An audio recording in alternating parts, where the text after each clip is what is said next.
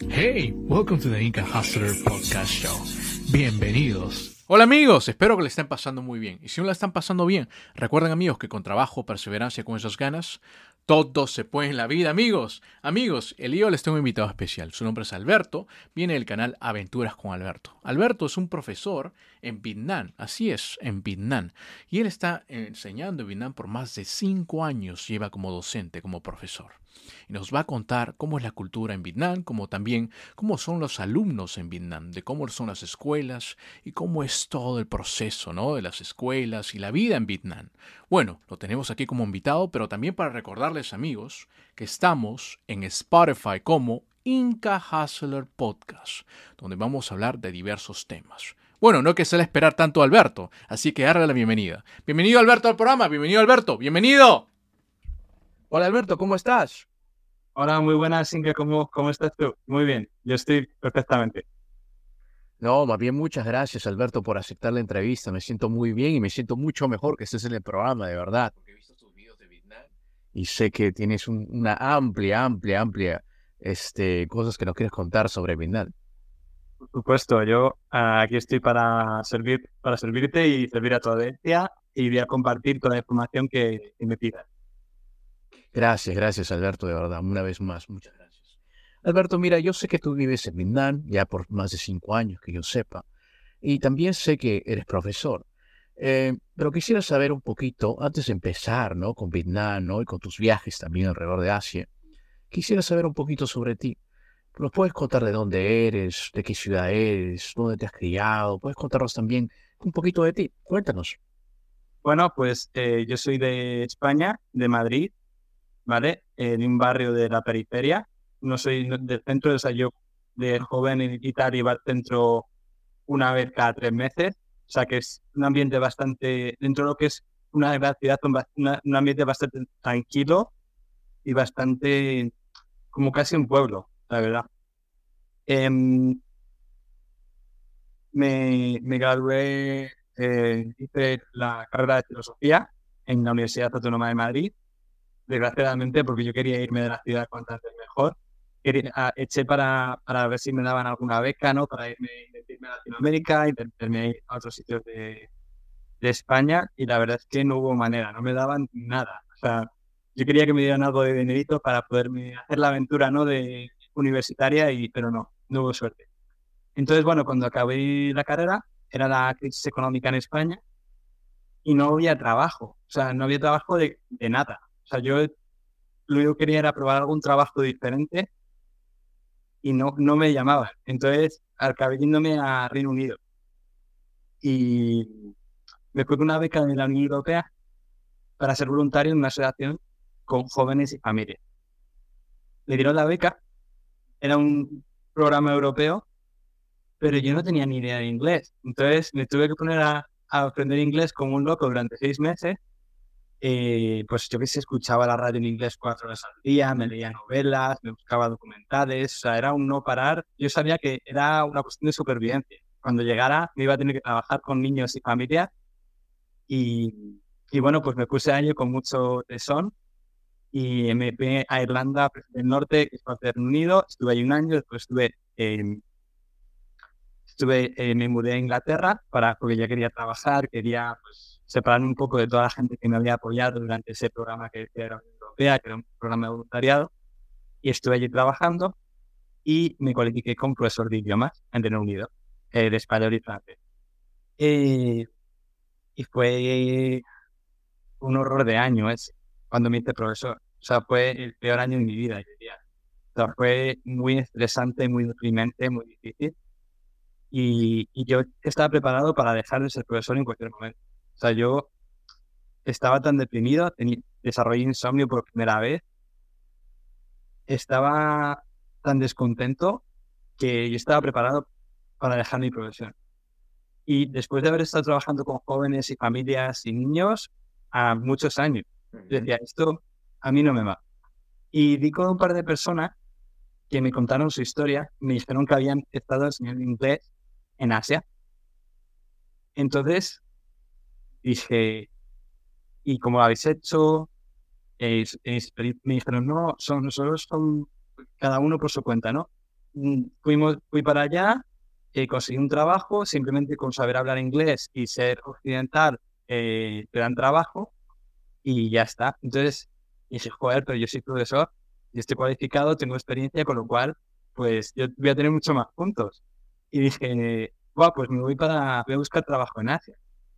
Y, y así es como empezó mi aventura en, en Asia, ¿no? Básicamente fue, esa fue la razón por la que me vine a, a Vietnam. Y ese fue el, digamos, pues es bonito porque dices, alguien te cuenta una historia y eso te cambia la vida. Y a lo mejor alguien que está viendo el programa este en este momento escucha mi historia y de repente dice, narices, podría hacer yo lo mismo, ¿no? No sé, es algo bonito, ¿no? La comunicación y el compartir historias. Claro, por supuesto, por supuesto, porque eh, tú estabas pasando mal en, Inglaterra, como tú dijiste, ¿no? Enseñando eh, familias y, de repente te hablaron del Asia y eso cambió totalmente tu rumbo, ¿no? De tu profesión, ¿no? Como, como maestro, como profesor.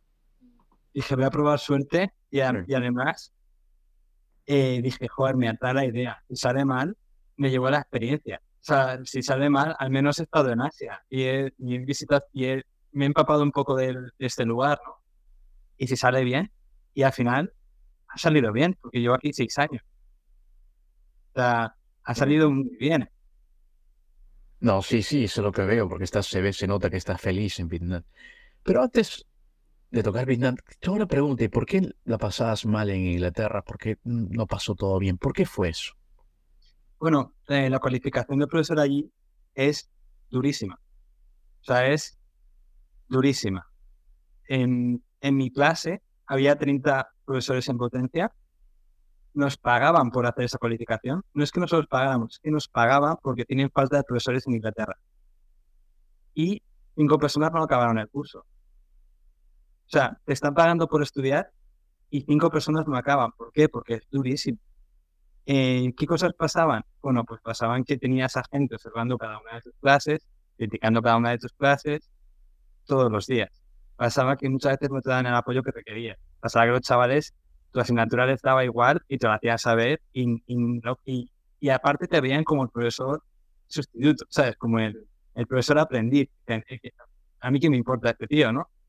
Y en general, o sea, sobre todo, fueron sobre todo los primeros meses, ¿vale? Después ya te haces, aprendí a dar clases, me hacía con mis clases, y me sentía competente a la hora de preparar clases y todo eso, pero digamos que los primeros seis meses yo desarrollé insomnio, era la idea de tener que ir y enfrentarme una clase de chavales que se portaban fatal, ¿sabes? Es decir, es que da igual lo que haga, y es que estoy, estoy todo el día preparando clases, todo el día eh, metido en este, en este marrón para que nada parezca que mejora. ¿eh?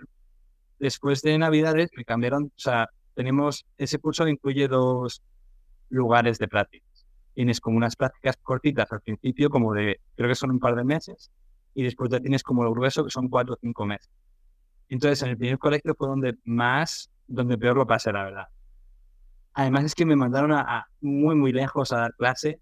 Tenía que buscarme la vida para llegar allí, o sea, tenía que convencer a compañeros de ese colegio a ver si me llevaban el coche. O sea, como, o sea, el día que me pillaba un par de autobuses, llegaba hora y media tarde, o sea, pasaron de todo.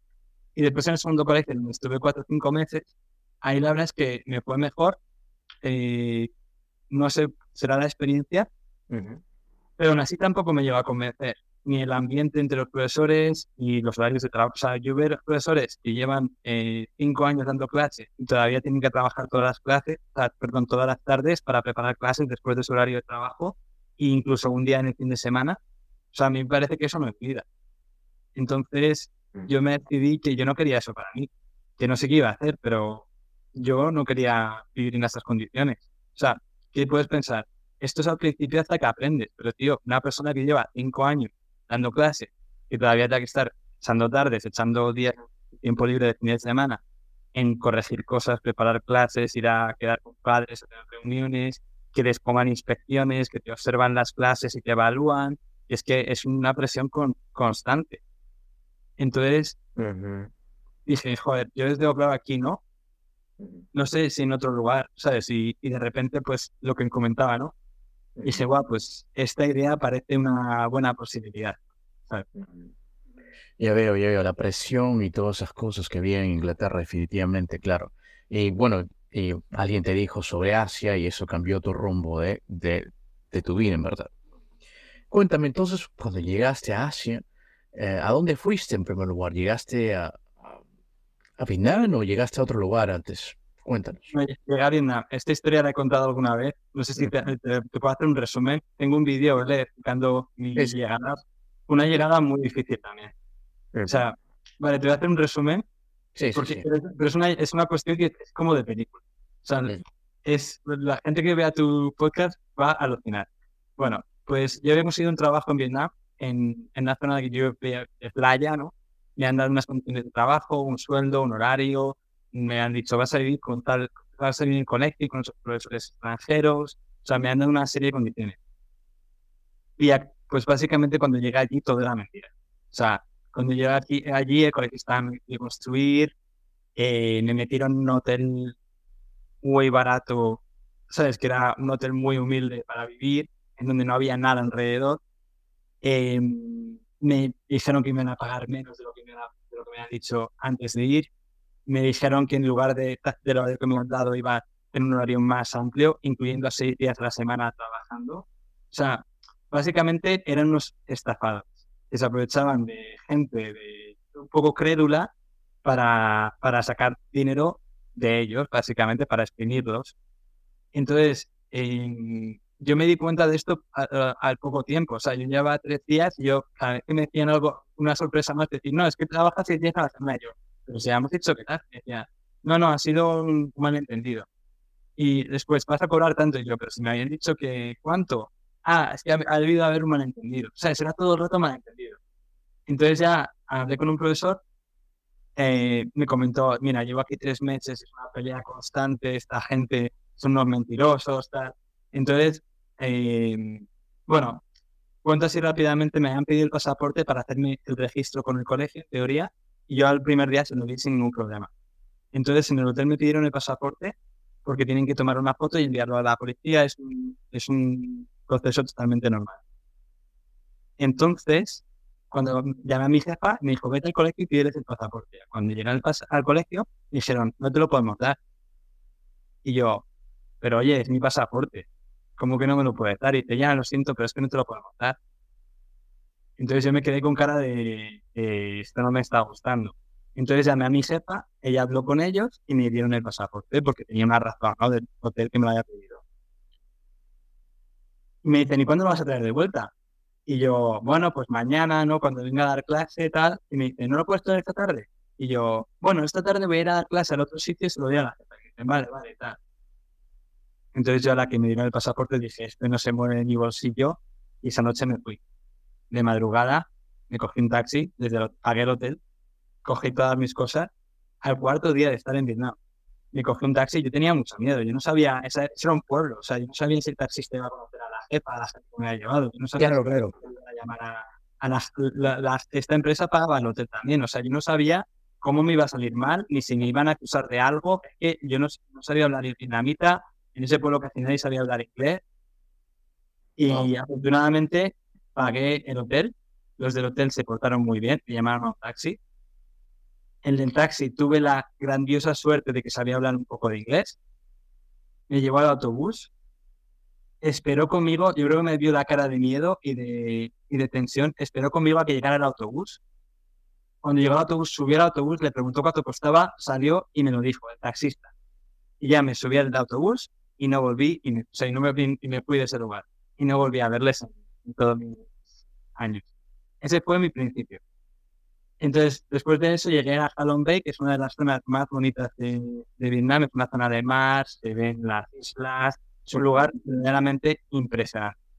No sé si eh, tú estuviste en esa zona cuando estuviste por Vietnam. Sí, sí. Pues para mí yo estaba sin dormir y estaba con dos maletones. O sea, tenía dos maletas, una mochila y de repente veo el paisaje y me quedé como atónito. Dije, madre mía, qué preciosidad, Mm. qué sueño el estar aquí. Qué, o sea, qué, qué mala suerte he tenido con esta empresa, pero qué afortunado soy de estar aquí. Y bueno, estuve en esa zona dos semanas y después ya fui a Hanoi y estuve mes y medio buscando trabajo. Me ofrecían muchos trabajos malos que yo no quería coger muchos trabajos trabajando ilegalmente, por ejemplo, y dije, que no he venido a Vietnam a trabajar de esta manera. ¿Sabes? Entonces dije, yo paso. A mí si me dan un trabajo bien, guay, me quedo. Pero si no, yo me pego un viaje y ya veré qué hago después. Me vuelvo a España o, yo qué sé, o pruebo suerte en otro sitio, no lo sé, pero dije, yo no quiero trabajar ni legalmente, ni quiero ni quiero trabajar seis días a la semana, ni quiero que me... Además, como que también me decían, es que tú eres español, como no eres nativo, eh, te pagamos menos. Y yo, ¿pero qué me estás contando? Si es que soy un super profesor, estoy cualificado, tienes aquí profesores que no tienen ningún título. O sea, ¿qué me estás contando? Entonces, bueno, finalmente al mes y medio conseguí un trabajo en un colegio bilingüe y en ese lugar estuve cuatro años. Muy interesante. Entonces, primero cuando llegaste, digamos, te estafaron, ¿no? En un pueblo, te estafaron allá. Y después, ¿no? dijiste, no, ¿para qué he venido a vida? Y cuando viste ese paisaje, dijiste, te sentiste muy con gratitud, ¿no? Agradecido. Y dijiste, no, mira, estoy aquí, ¿no? Qué bonito paisajes. Y apreciaste eso, a pesar que te habían hecho una estafa. Apreciaste esa belleza natural y dijiste, bueno, me quedo acá, voy a aplicar trabajos, voy a ver lo que hago. ¿no? Y dijiste, voy a seguir dándole. Quiere decir que cuando, cuando vi al hombre, una de las partes de alegría también es que me había escapado exitosamente. O sea, no solamente estaba allí, sino que había escapado de esa situación tan incómoda, había escapado exitosamente, había llegado a Halong Bay y estaba viendo ese paisaje y, estaba al principio de mi, de mi viaje, ¿no? Entonces era como, joder, no sé qué voy a hacer, pero esto ya, va, ya valido la pena, ¿no? Por ver este, este, entorno, ¿no? Es muy cierto, también escapaste de ellos, ¿no? De esas, toda esa, una mafia seguro. Sí, yo creo que ahí estaba comprado la policía, o sea, probablemente la policía, o sea, no sé, pero vamos, fue muy desagradable. Sí, sí, me imagino. Me imagino. Mira, entonces, ya llegando, ¿no? Eres profesor en Vietnam, ¿no? Dices que te quedaste unos tres a cuatro, cuatro años enseñando en, ese, en, ese, en esa escuela. Dime, entonces, tú que eres profesor, ¿no? ¿Qué cositas, digamos, de la enseñanza que, que tuviste en Inglaterra a los alumnos de Vietnam, ¿qué diferencias tuviste? Cuéntanos un poco. Pues yo diría que los estudiantes vietnamitas son, eh, dentro del mundo, o sea, son, son, chavales, como pueden ser chavales, o sea, un chaval es un chaval. En España, en Vietnam, en Inglaterra, en Estados Unidos y en todos los países. Son chavales. ¿Qué pasa? ¿Qué hacen? Pues hablan cuando no deben. Eh, te gastan bromas. Y miden cómo lo mal que se puede importar en la clase. ¿Sabes? Todo ese tipo de cosas se, dan. Está el gracioso del grupo. Está, eh, no sé, todo este tipo de cosas se dan de manera, yo creo que internacional, en todas las culturas y en todos los países y en todos los lugares. Eh, he de decir que aún así, los chavales vietnamitas en general, al menos los que yo he enseñado, en general tienen más valor, valoran más la enseñanza. Y eso es una cuestión que viene de parte de las familias. O sea, muchas familias invierten una cantidad de recursos muy importante en la educación de sus hijos y le dan muchísima importancia. Hay muchísimos chavales que van al colegio y por la tarde van a tal clase o a cual clase o a cual otra clase para aprender música, idiomas, lo que sea, matemáticas, practicar más ciencia, practicar más de esto, más de lo otro. Y los padres como que hacen un esfuerzo muy grande para, para que eso, para permitir eso. Y eso de alguna manera se transmite a los, a los chicos y a la chica. O sea, los chicos y las chicas perciben que es importante lo que están haciendo, que no da igual. Entonces, en ese aspecto, yo noto más interés.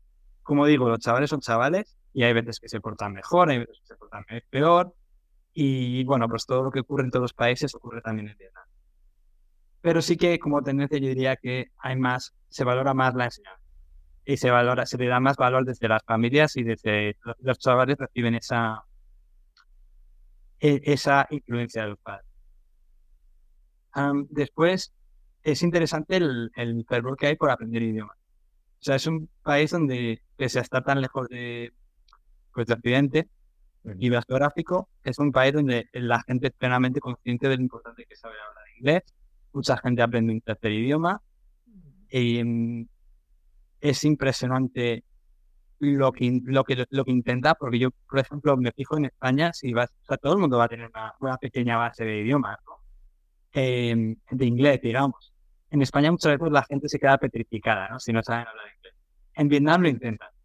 en Vietnam, aunque sepan cuatro palabras, te las dicen, ¿sabes? Te dicen, mira, el extranjero, voy a decirle algo, ¿sabes? Como que no tiene mucha vergüenza en ese sentido en general. Tienen como muchos, muchas ganas de, de interactuar y no tienen mucha vergüenza.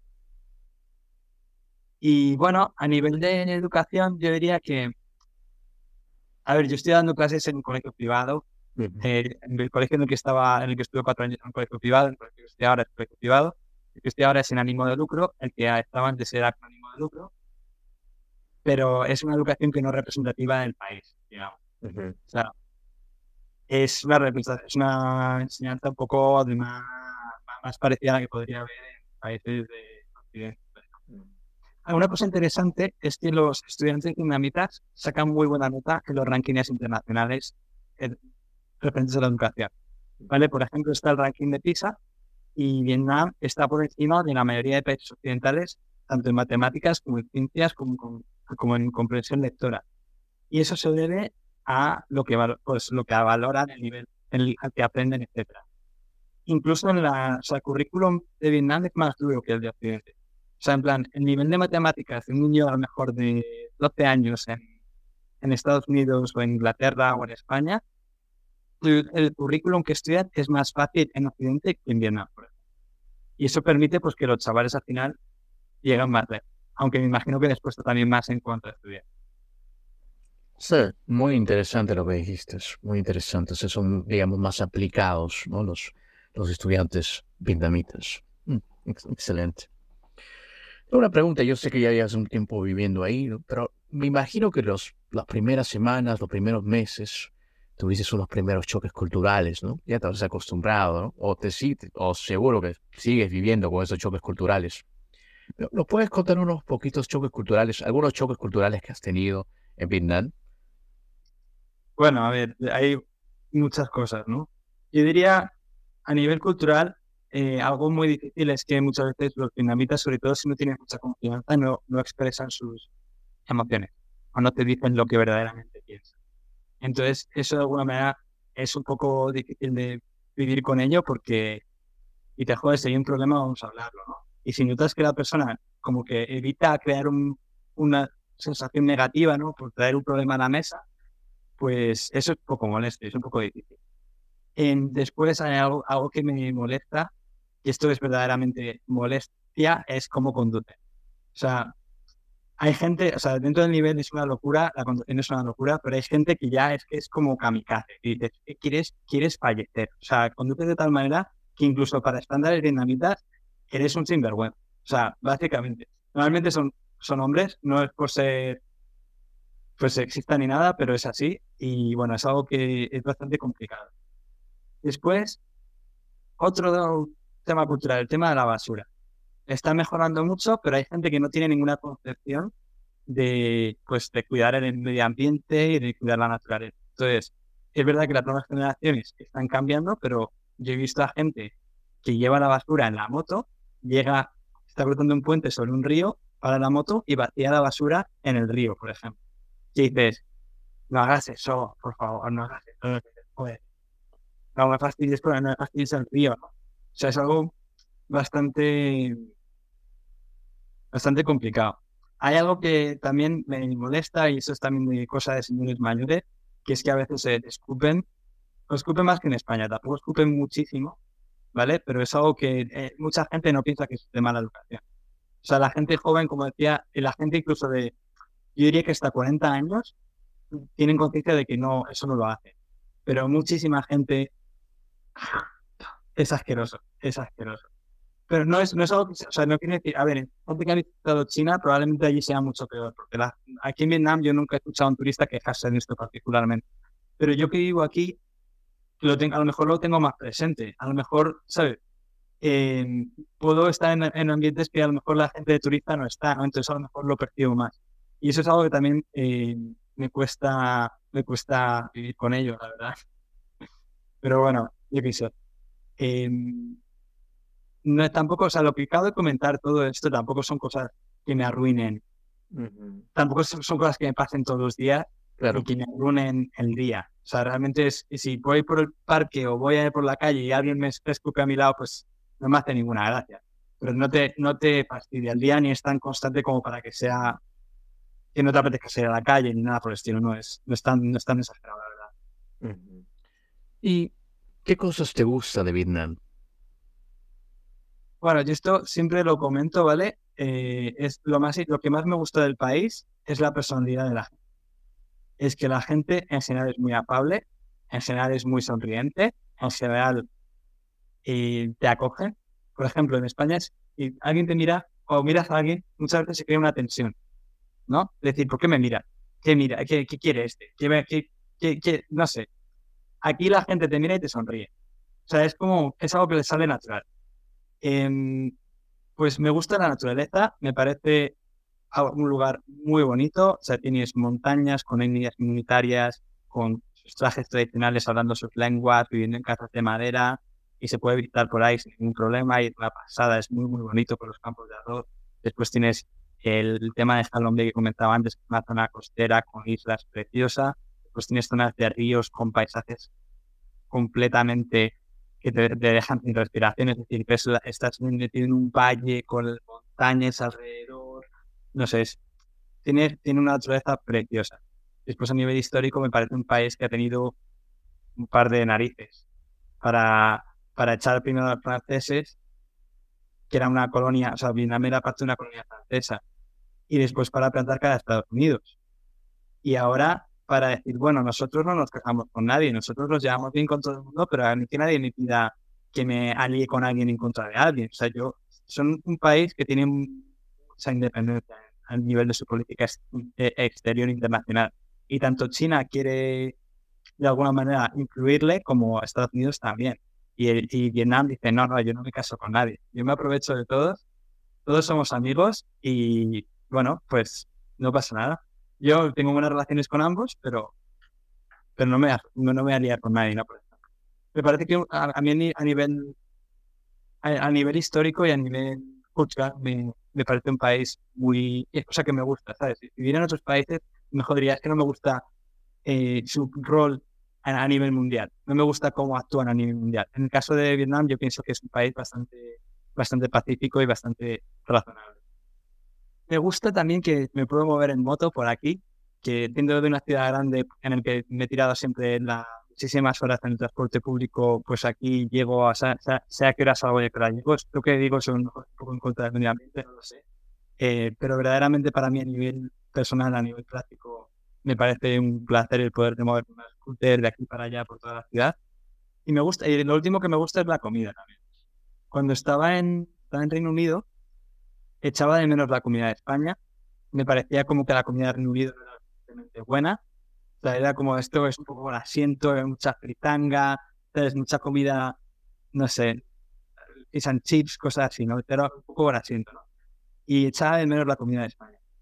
Pero en Vietnam, a ver, echo de menos la comida de España de una manera más emocional, pero realmente la comida aquí me parece que está muy bien, es comida muy sana es comida que se hace a la barbacoa, cocida, no es una fritanga, ¿sabes? Y después como, no sé, la comida de aquí me parece que está muy rica también.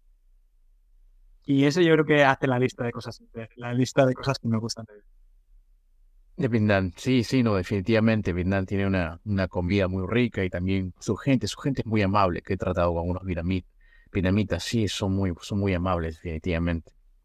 Dime, entonces, viviendo ya buen tiempo en Vietnam, ¿no? Este, ¿Cómo es el tema del lenguaje en Vietnam? ¿Se puede comunicar fácilmente uno en inglés o también tienes problemas ahí porque no, todo el mundo habla inglés? ¿Cómo es? Cuéntanos un poquito.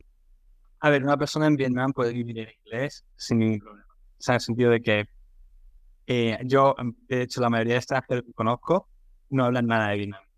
O sea, hay un porcentaje de extranjeros que sí quieren aprender vietnamita, pero la mayoría no hablan nada o prácticamente nada, o muy poquito. Eh, todo depende de, dónde te muevas, ¿no? Si vas a, si a ir por la noche, pues los camareros van a saber hablar inglés.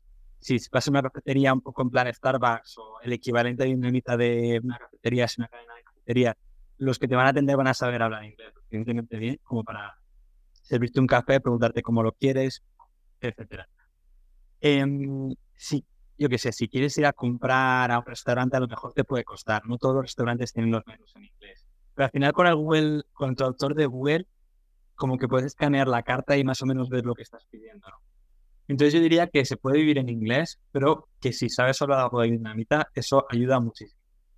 Porque te permite interactuar con la gente, te permite regatear, te permite, pues, incluso tener conversaciones que son, ser sencillas, pero que para ellos significan mucho, ¿no? Es decir, eh, ¿tienes, ¿estás casado? ¿Tienes hijos? ¿O de qué trabajas? ¿O cuánto tiempo llevas en Vietnam? ¿Sabes? Poder tener conversaciones de ese tipo con vietnamitas en tu idioma es algo que a ellos les hace mucha ilusión y a ti cuando estás haciéndolo también, ¿no? Entonces, eh, yo creo que saber hablar vietnamita ayuda y, y, te hace la experiencia más, más interesante.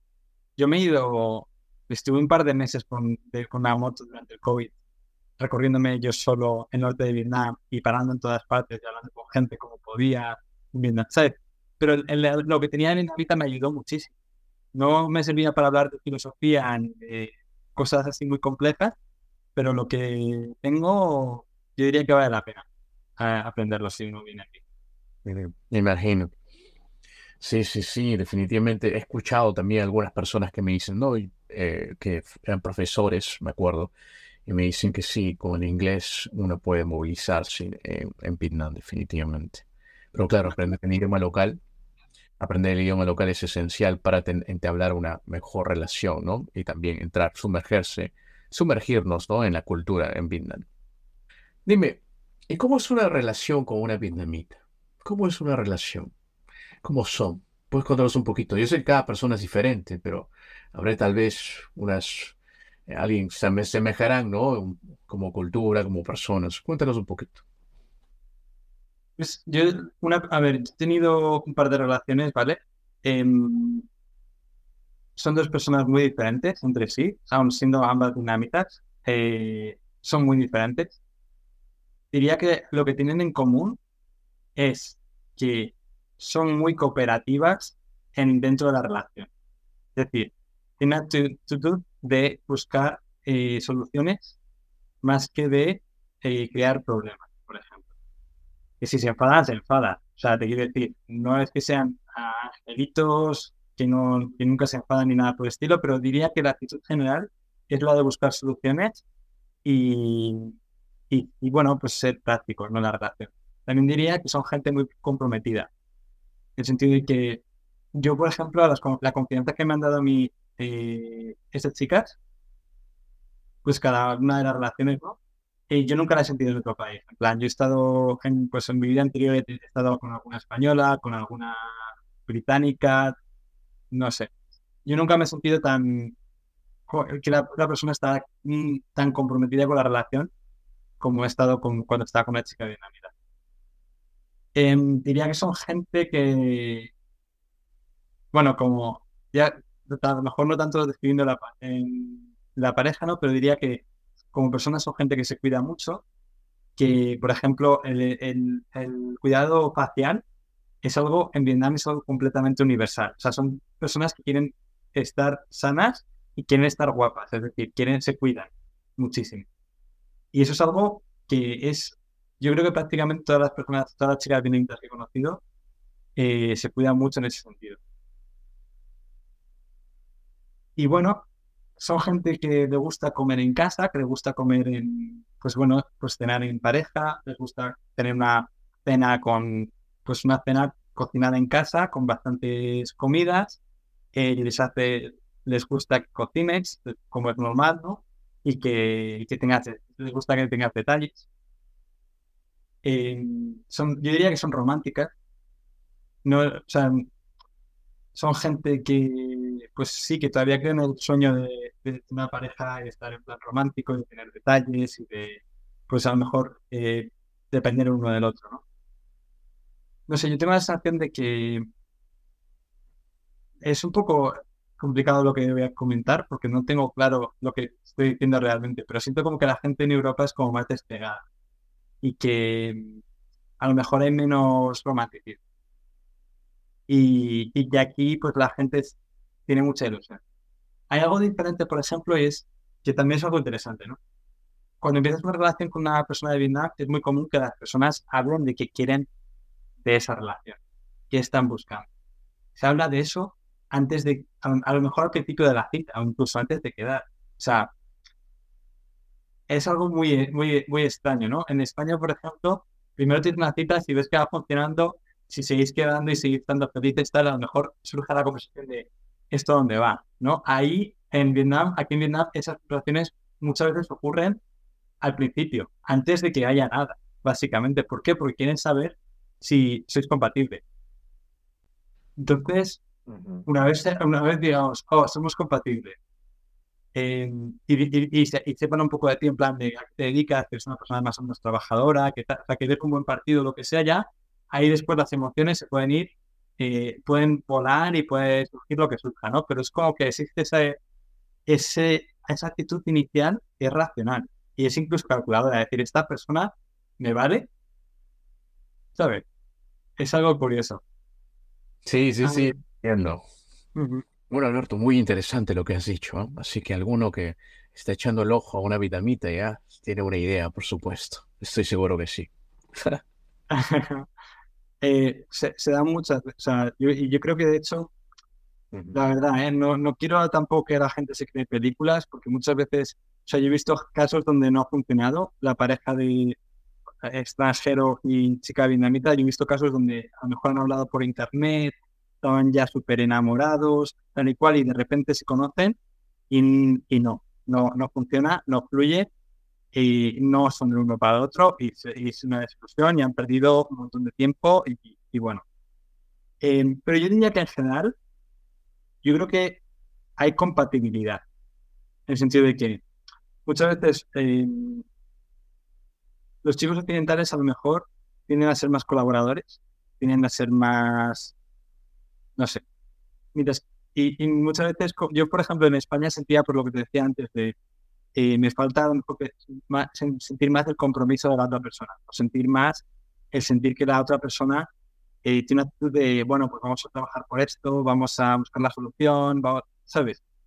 Y en ese sentido, pues una persona como yo que diga, joder, pues es que no he tenido mucha suerte tal y cual, de repente eh, dice, joder, es que me, me impresiona el nivel de, de compromiso. Esto que estoy diciendo es una generalización, por supuesto, eh, no todas las chicas son así, pero es cierto que yo veo una cierta compatibilidad entre, entre cultural, digamos, entre ambas posibilidades. Lo entiendo. Mira, Alberto, yo sé que tenemos unos cuantos minutitos, así que he creado un cuestionario con unos colegas psicólogos para saber un poquito más de ti. ¿Está listo para las preguntas? Sí, sí, dale, dale, sin problema. Ok. Esa es la primera pregunta. ¿Qué le echarías tú a tu pizza? Cualquier cosa que le quieras echar a tu pizza la podemos echar. ¿Qué le echarías tú? Bueno, yo le echaría carne picada, barbacoa, queso y salsa, pues eso, salsa barbacoa y carne picada. Eso, lo que acabo de decir. Mm, o sea, barbacoa y carne picada, entonces. Y queso. Eso, eso, me imitas un poquito. Bueno. Y tomate, tomate también. Claro. Salsa de tomate. ¿Cuál es tu película o serie favorita? Mira, me gusta mucho una serie que se llama Sons of Anarchy. No sé si te suena. Es una serie de moteros y, es una. Me gusta mucho la banda sonora. Es una serie. Eh, me gusta mucho por la, por la música rock, así country, y la, hay muchas escenas en la, en la serie donde salen montando en moto, Harley Davidson por la carretera en Estados Unidos, tal. Eh, hay muchas, muchos conflictos, tanto familiares como emocionales, como, no sé. Eh, es, una, es una serie que me gustó mucho y que, y que aún sigo escuchando la banda sonora en casa. Interesante. ¿Qué te asusta o qué te da miedo? Tal vez una situación, un animal. Muchas veces, muchas veces me da miedo eh, la sensación de pensar en el futuro. Decir, eh, ¿a dónde voy? ¿No? ¿A dónde me dirijo? A nivel, a nivel tanto, muchas tanto laboral como a nivel romántico, como a nivel de, pues, dónde voy a vivir, no sé, todo ese tipo de cosas como que me causa mucha incertidumbre y aparte no lo tengo claro, entonces eso es lo que me, me, hace, sentir incómodo. No diría miedo a lo mejor de terror, pero sí comodidad. Es decir, pues eso, no sé, no, no sé si estoy tomando las decisiones correctas porque no tengo claro a dónde, voy. Hay gente que parece que lo tiene claro. Y yo quiero tener una familia y quiero trabajar de esto y quiero vivir en este tipo de lugar. Y yo no lo tengo claro. Y la verdad es que eso a veces me, me cuesta vivir con ello. Interesante. Cuando tú vuelas en un avión, ¿te gusta estar en la ventana o en el pasillo? Eh, si el vuelo es corto, en la ventana. Si el vuelo es largo, en el pasillo. Mm. ¿Cuál es la mejor manera de viajar para ti? ¿En un auto, en un, bus, en un barco, en un tren, en un avión? ¿Cuál es la mejor manera para ti para viajar? ¿O en bicicleta? ¿O a pie? A ver, eh, yo, diría que son diferentes maneras de viajar y que todas las, todos los medios de transporte son, son necesarios. Eh, si me tengo que mojar, disfruto mucho viajando en moto, la verdad. Es algo que da mucha libertad, te permite ver el paisaje mejor que vas en un coche, y te permite ver a la gente, incluso saludar a la gente. O sea, es como que no hay tanta distancia entre un motero y la persona que está andando por la calle como la hay entre una persona que va en un coche y la persona que está andando por la calle. Es como que hay una barrera más, más firme, ¿no? Eh, pero bueno, si tuviera tiempo, sería andando. O sea, a mí me gusta mucho andar, he hecho muchísimo senderismo y es verdad que andando recorres menos cantidad de kilómetros, pero es algo que es una aventura en sí mismo. O sea, es, una vez te pones a andar con una mochila, te puede pasar de todo y, y va a hacer sobre todo muchas cosas memorables. ¿Cuál es tu olor favorito? Mi olor favorito. Pues, eh, mira, te voy a decir un olor que hoy he hablado de él. No sé si es mi favorito, pero es un olor que me gusta mucho. Eh, son las judías pintas con chorizo que me hizo mi padre el verano eh, cuando estuve en España. Me las hizo antes de irse a trabajar, a las ocho y media de la mañana. Yo me desperté y me las desayuné. Me tomé dos platos de judías pintas con chorizo para que eso no es un desayuno. O sea, eso es una, eso es una bomba. Pues cuando contaba a la gente decía, pero ¿qué, qué dices? Tú eres un loco, ¿qué haces eso? Pues, joder, qué, qué, qué bueno. Es que no puedo evitarlo, ¿eh? O sea, yo no, no fue premeditado. Fue en plan, es que me desperté a y que, madre, esto es irresistible. no, sí, tienes razón, por supuesto, de los judíos con chorizo, por supuesto. ¿Cuál es la aplicación más usada de tu teléfono? Diría que YouTube. Demasiado, o sea, vídeos, noticias, geopolítica, escucho la radio en YouTube, o sea, es como que veo la televisión en YouTube, es como que es demasiado. Yo creo que debería dejar el teléfono más tranquilo, pero sí, YouTube. Hmm. ¿Te gustan los libros de papel o prefieres ahora los audiolibros? Pues me he pasado a audiolibros, la verdad. Em, mira, tengo, no sé si se ve por aquí, tengo un montón de libros por aquí y la verdad es que la mayoría los he tocado muy poco. Los leo en papel cuando tengo insomnio. Si no duermo por la noche me levanto y me, abro un libro en papel y, leo en papel. Pero si no, es verdad que los audiolibros, digamos que te permiten limpiar la casa y leer a la vez. O te permiten andar por la calle y leer a la vez. O ir en la moto y, bueno, eso no se debería, pero ir en la moto y leer a la vez. Em, y bueno, pues eso. Ah, yo diría ambos, pero audiolibro es algo nuevo que estoy utilizando. Alberto, ¿algún día tú pensaste cambiar tu nombre o siempre te gustó? Bueno, cuando era pequeño eh, había otros nombres que me traían más, sobre todo nombres de futbolistas, ¿sabes? En plan, en cuando era pequeño estaba en Real Madrid no estaba Roberto Carlos, que era un jugador brasileño, que era un defensa que a mí me gustaba mucho, entonces decía, joder, que me gustaría llamarme Roberto Carlos. También estaba Raúl, eh, también era muy, muy importante ¿no? para, los, para la quinta de mi generación, ¿no? para los chavales que éramos chavales en, esos años.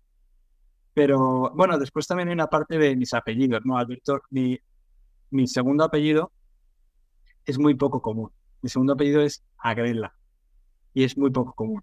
Entonces a veces, a veces como que hemos hablado de la posibilidad de cambiarnos el orden de los apellidos, para que ese apellido no se pierda. Pero bueno, no lo vamos a hacer porque sería demasiado lío. Pero bueno, pues eso es también una parte de cambiarse. ¿Alguna locura que has hecho y tal vez no se la has contado a nadie para que nos puedas compartir? Una locura, una travesura, cuéntanos.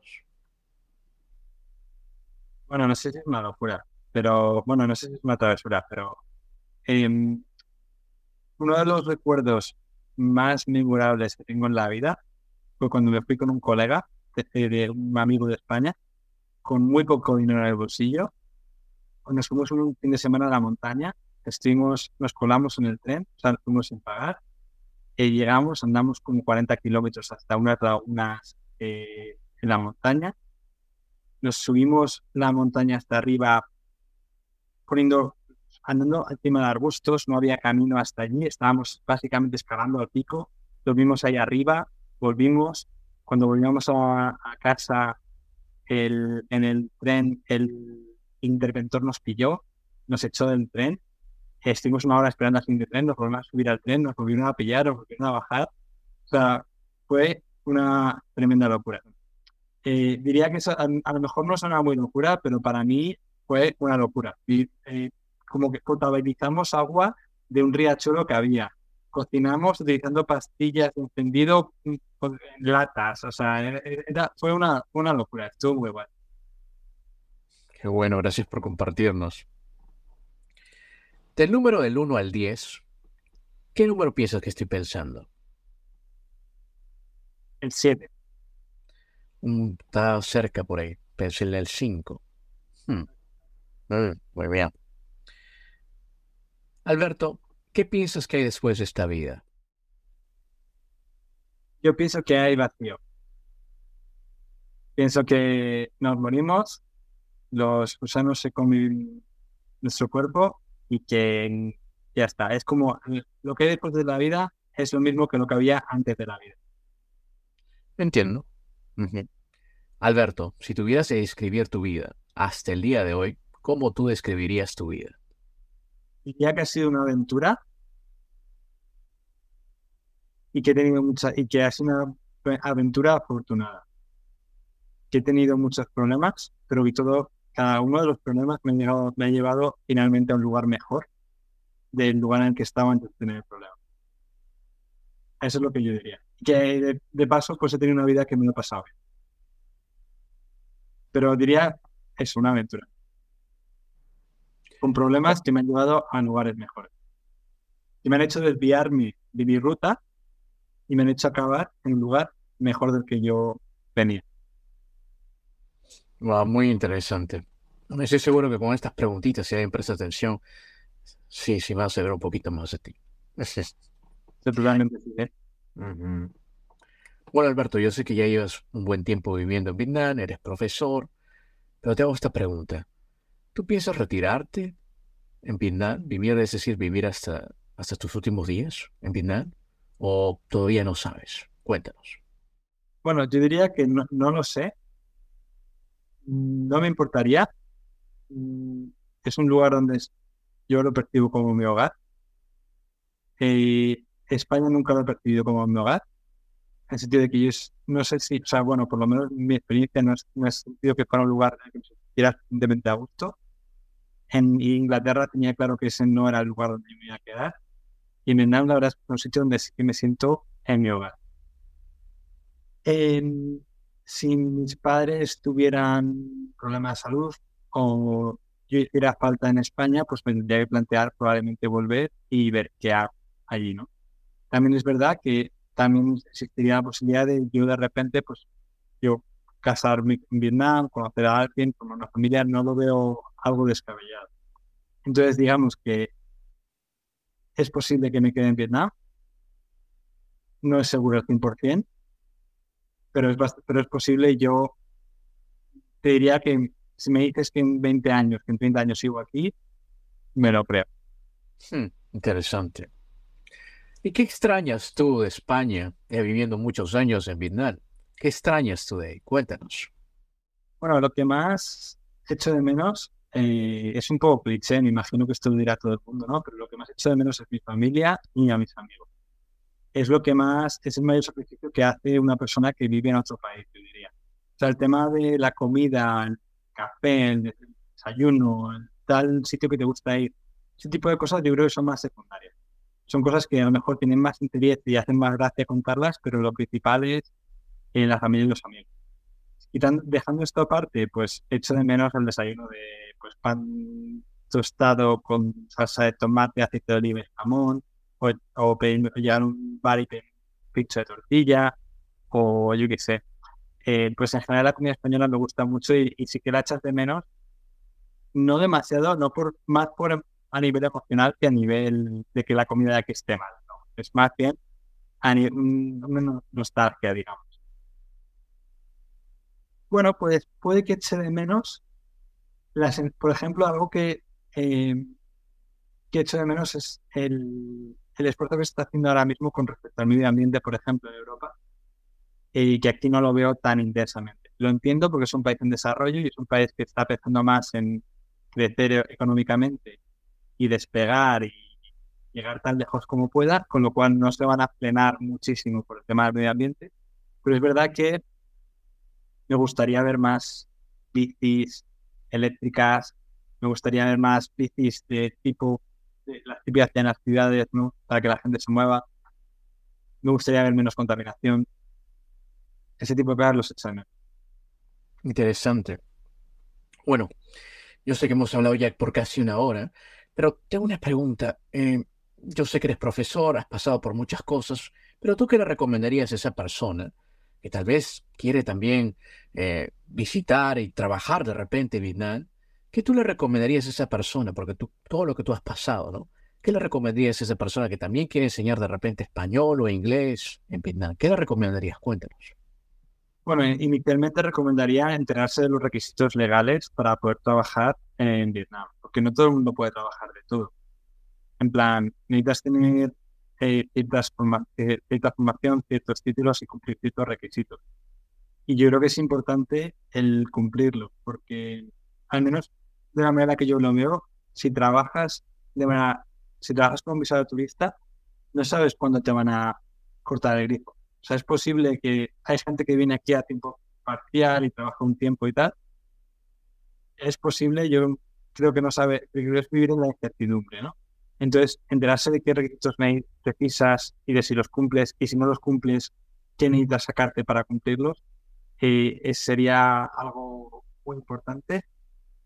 Em, también diría que si una persona se ve con la posibilidad de trabajar aquí y cree que tiene la formación suficiente y tiene ganas de probar, aconsejaría que viniera y después buscar. Yo, el hecho de buscar primero y tenerlo ya seguro y después venirme hizo que me estafara, básicamente. Entonces, eh, creo que la mayoría de empresas contratan, quieren contratar a alguien que pueda empezar de manera dentro de poco. Si te pueden conocer en persona, mejor. ¿No? Y si además ven que pues, te gusta el país y que, no te, Que, que, ya estás aquí, pues mejor, ¿no? Entonces diría que pues quizás planteárselo en plan, me voy tres meses, tengo suficiente dinero como para pagar el billete y para quedarme dos, tres meses y voy a probar suerte. Si encuentro que me vale la pena y encuentro que estoy a gusto, que sale una oportunidad, me quedo y genial. Y si no, voy a vivir una experiencia muy interesante y muy divertida. Y vamos, esto va a ser algo inolvidable. Eso es lo que yo diría. Muchas gracias, bien, Alberto. Muchas gracias. Estoy seguro que estas recomendaciones van a ayudar a muchas personas. Alberto, ¿algún mensaje que quieras decirnos antes de irnos? ¿Un mensaje? ¿O qué quieres? Algunas cositas que quizás eh, no saben de ti. Cuéntanos. Bueno, yo diría que quien esté viendo este vídeo, si tiene la posibilidad de viajar a Vietnam, visitarlo y estar a lo mejor un par de semanas viajando por el país, creo que van a tener una gran experiencia de viaje. Creo que es un lugar que no deja indiferente a la gente y que normalmente todo el mundo disfruta. Es decir, que es un país muy, muy seguro. Es un país que normalmente una persona se lo puede organizar por su cuenta. Y en general, a nivel económico, el vuelo pues probablemente sea caro si venís del continente de América o venís de, pues, de Europa, pues el billete de avión va a ser caro. Pero una vez que estás aquí, pues puedes estar pagando una habitación doble una noche por 15 dólares, 20 dólares, un autobús por 10 dólares entre dos puntos, a lo mejor a 300 kilómetros uno del otro. O sea, son precios que están bastante bien, digamos, son razonables, ¿no? Entonces, es, es un país donde es seguro, te lo puedes organizar por tu cuenta y la gente es muy simpática y creo que pues es una experiencia tanto a nivel cultural, gastronómico, natural que vale la pena. Decir que cambiar de país es algo que te hace crecer como persona y que si alguien se está planteando la posibilidad de probar, pues que sepa que es difícil, que no es sencillo, que requiere sacrificios y que requiere adaptarse y que requiere tener la mente, eh, pues bueno, requiere estar dispuesto a pasar apuros de vez en cuando. Pero que es una cosa que te hace crecer como persona, de eso no, no hay ninguna duda. Y, y bueno, pues que si, si les plantean Vietnam, pues que pasen por mi canal, ¿no? Por supuesto. Y se ven algún vídeo y que aprendan un poquillo más de pues, cuestiones específicas, ¿no? A través de pues, los diversos vídeos que tengo, ¿no? Y también de los vídeos que tengan otras personas. Quiero decir, que se empapen quizás antes, que viajen antes de, de viajar a nivel físico, que viajen al menos con su mente. Por supuesto, también todas tus redes sociales estarán abajo para que las puedan seguir. Muchas gracias, más bien, Alberto. De verdad, muchas gracias. Estoy seguro que muchas personas van a aprender mucho más de Vietnam. Gracias. que muchísimas gracias a ti por recibirme. Ha sido un placer. Gracias. Amigos, si les gustó esta entrevista, no se olviden de compartirla y nos vemos en la próxima. Inca Hustler is out.